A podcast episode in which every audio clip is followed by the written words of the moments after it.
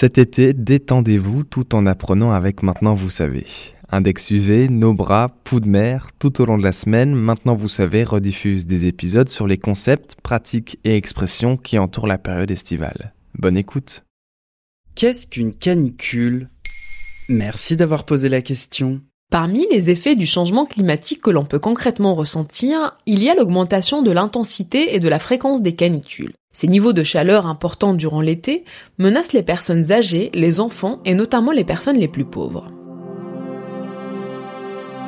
Le terme canicule serait apparu au XVIe siècle, en référence à Canicula, l'autre nom de l'étoile Sirius, qui se lève et se couche avec le soleil durant l'été, lorsqu'il fait chaud donc.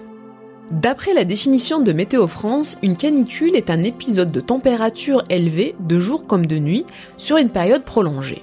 Les chiffres varient selon les régions. À Toulouse, par exemple, on parle de canicule si le mercure ne descend pas en dessous de 21 degrés la nuit, dépasse les 36 degrés la journée pendant trois jours consécutifs. C'est chaud, hein? Ouais. Scientifiquement, la canicule s'explique souvent par ce que les météorologues appellent un phénomène de blocage. C'est-à-dire lorsque l'anticyclone s'installe sur le nord ou l'est de l'Europe, les hautes pressions font obstacle au passage des perturbations atlantiques. En France, ce phénomène s'observe le plus souvent entre juillet et août, bien qu'on commence à observer des canicules précoces. J'ai jamais eu aussi chaud, je brûle littéralement. Attends, je te donne un peu d'air. Le problème, c'est que les canicules ont de nombreuses conséquences sur l'environnement d'abord, en provoquant des pénuries d'eau potable, en détruisant l'agriculture vivrière, en aggravant la pollution ou en favorisant les feux de forêt. Mais aussi sur la santé. La chaleur fatigue les personnes les plus fragiles, c'est-à-dire les personnes âgées, les enfants ou les personnes malades. Elle peut aggraver des pathologies ou provoquer des coups de chaleur, graves voire mortels. Et dans ce cas-là, on connaît les consignes. Il faut s'hydrater, se rafraîchir, prendre des douches, ne pas boire d'alcool, rester à l'ombre. En effet, mais tout le monde ne peut pas suivre ces recommandations. La canicule suit le cours des injustices. Les personnes en grande précarité ou les travailleurs en plein air ont plus de risques de souffrir de la canicule.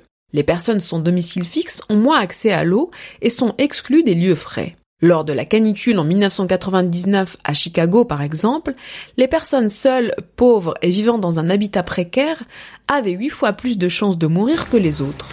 C'est donc une situation exceptionnelle qui frappe euh, le pays, la canicule qui dure depuis plus d'une semaine maintenant. Du nord au sud, aucun pays d'Europe n'est épargné par cette vague de chaleur. Les prévisions pour la semaine prochaine ne sont pas vraiment optimistes. Le thermomètre a même affiché 44 degrés à Albi, dans le Tarn. Tout le monde se souvient de la canicule de 2003 en France, qui aurait fait entre 15 000 et 20 000 morts. D'après le chercheur Vincent Viguier, si rien n'est fait, les températures de 2003 pourraient correspondre à des étés moyens à la fin du siècle.